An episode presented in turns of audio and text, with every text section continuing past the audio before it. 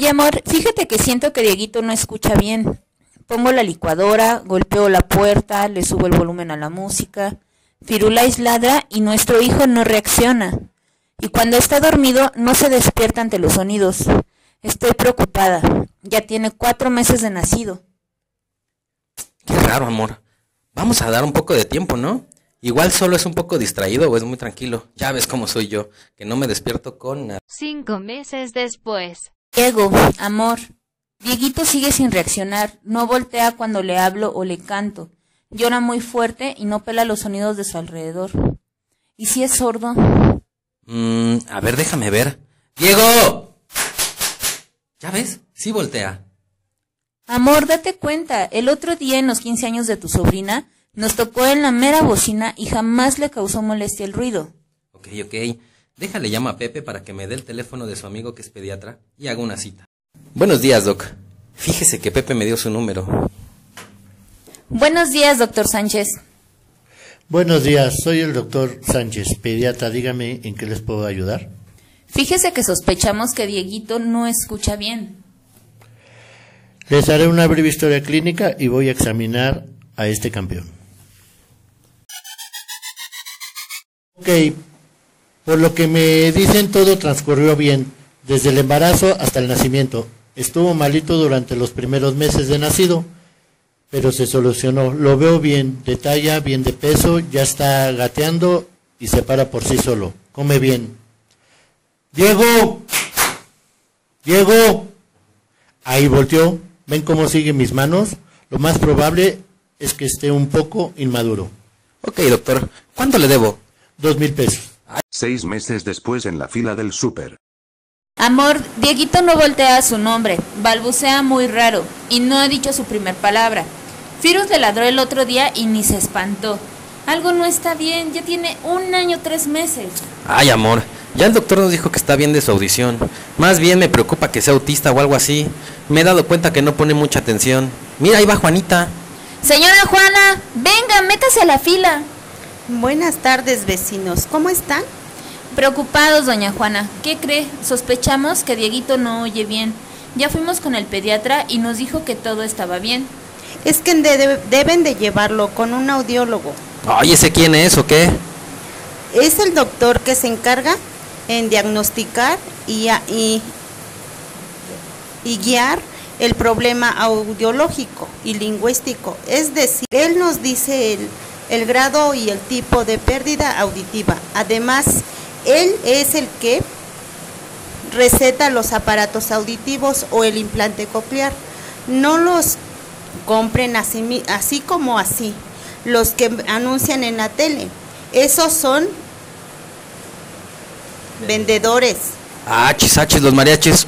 ¿Y usted cómo sabe tanto? Pues porque escucho el programa del maestro Marco.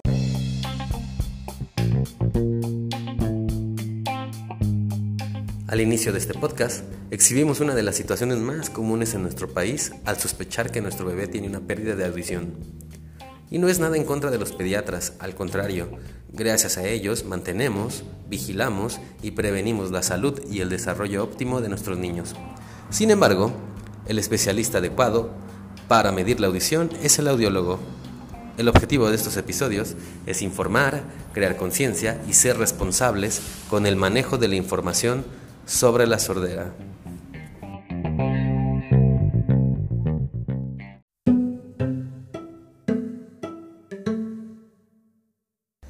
Cada año, 3 de cada 10 niños nacen con algún tipo de pérdida auditiva. Existen diversos tipos de hipoacusia. Para empezar, ¿qué es hipoacusia? La definición en sí es sencilla, baja audición o audición baja, y puede ser causada por diferentes factores, desde asociarse con un síndrome, medicamentos ototóxicos, mutación genética, herencia, infecciones, hipoxia, golpes, entre otros factores adversos durante o posteriores al nacimiento. Algunas veces, el médico encuentra la causa que desencadenó la pérdida de audición y en muchas otras no. Sin embargo, el audiólogo determina el diagnóstico que informa el grado y el tipo de pérdida de audición y receta las prótesis auditivas necesarias o brinda la información para el protocolo de implante coclear.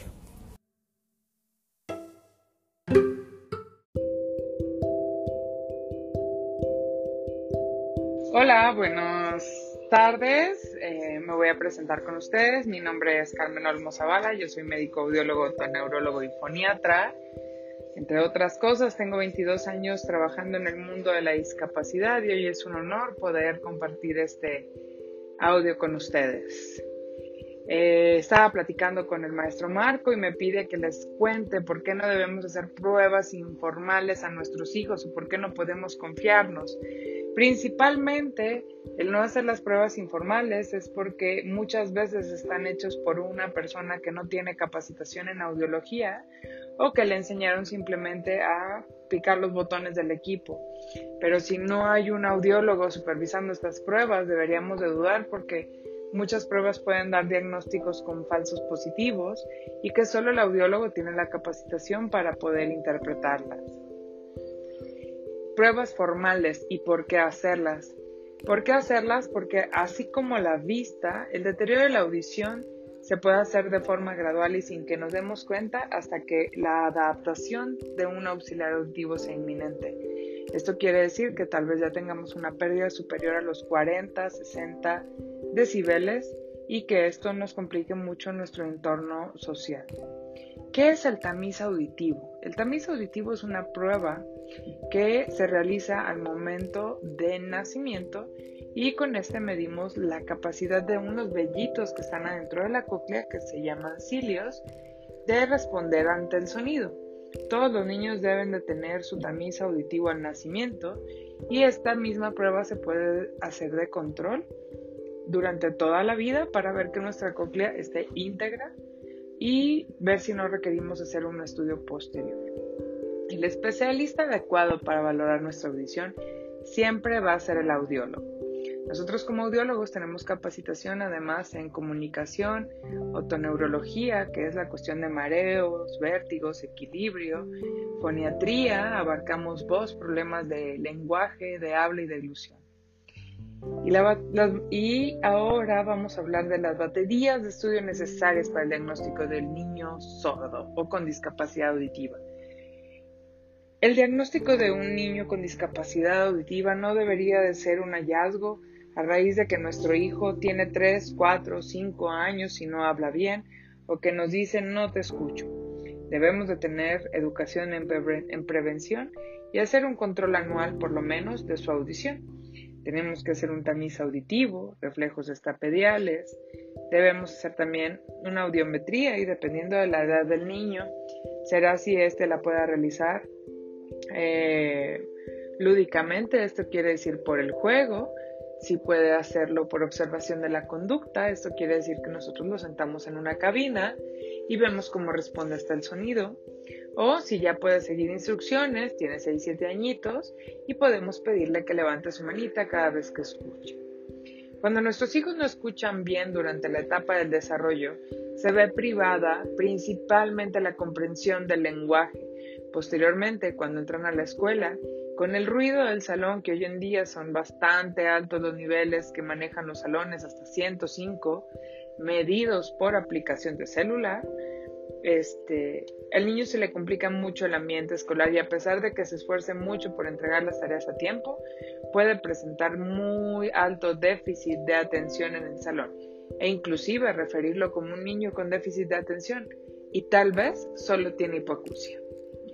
Debemos recordar que el diagnóstico temprano y la adaptación de auxiliares auditivos apropiados para nuestros hijos siempre va a ser su pastilla para la hipoacusia.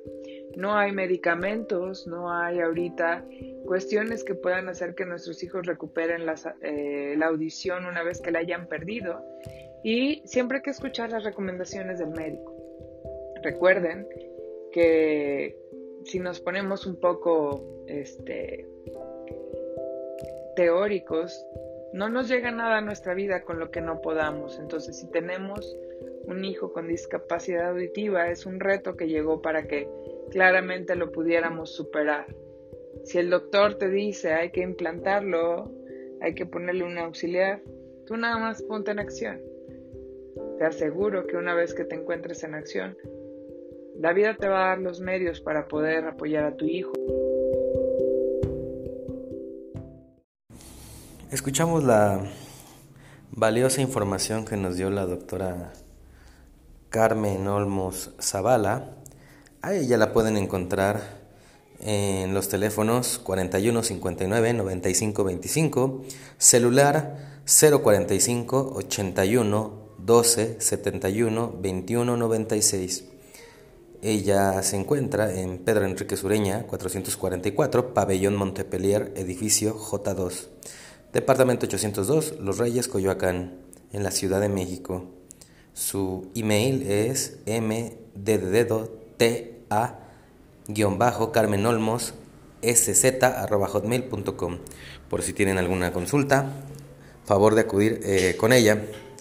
Y pues bueno, em, ella nos habla de temas muy importantes y en resumen nos explica la importancia de realizar un tamiz auditivo a todos los recién nacidos. Y quien no lo pase deberá seguir con las demás pruebas auditivas de diagnóstico. En algún otro episodio eh, hablaremos de estas. También nos reafirma que debemos de ir con el audiólogo si sospechamos de pérdida de audición y que solo él puede darnos un diagnóstico certero y por ende recomendar las prótesis auditivas adecuadas que están diseñadas para la recepción de los sonidos del lenguaje.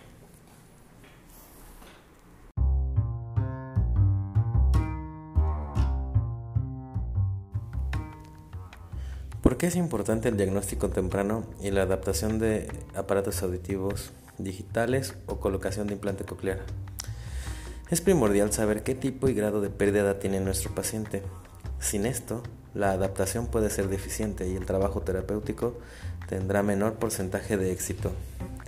Si no tiene prótesis adecuadas, el desarrollo lingüístico está en riesgo. Sí, así de importante es. El tiempo es un factor importante en el proceso lingüístico de un niño. Es lo que define si el niño adquiere o aprende el lenguaje oral, y esta diferencia es muy significativa. Adquisición es apropiarse de un conocimiento de forma natural mediante hábitos después de ciertos procesos. aprender es adquirir un conocimiento por medio de ejercicios o estudios. En la mayoría de los países de primer mundo se realizan adaptaciones de aparatos auditivos digitales adecuados o cirugías de implante coclear antes del año de edad.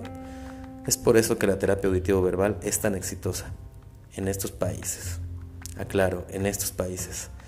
Lamentablemente en México, que somos un país de tercer mundo, implica mayor población que atender, mayor distribución geográfica, centralización de los recursos e instituciones especializadas en la educación del niño sordo, baja economía, falta de información adecuada sobre el tema de la sordera y sobre todo la ignorancia o desidia del trabajo en casa. Los especialistas hacemos lo que podemos realmente.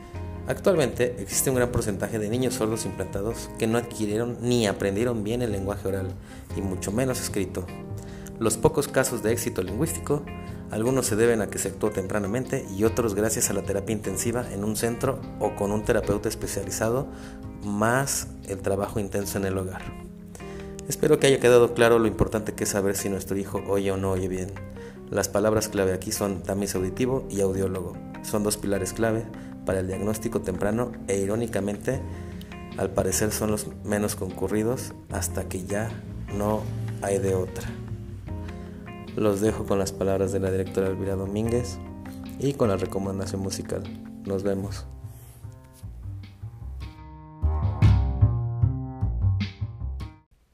Hola, soy la maestra Elvira Domínguez, directora y cofundadora de Rael.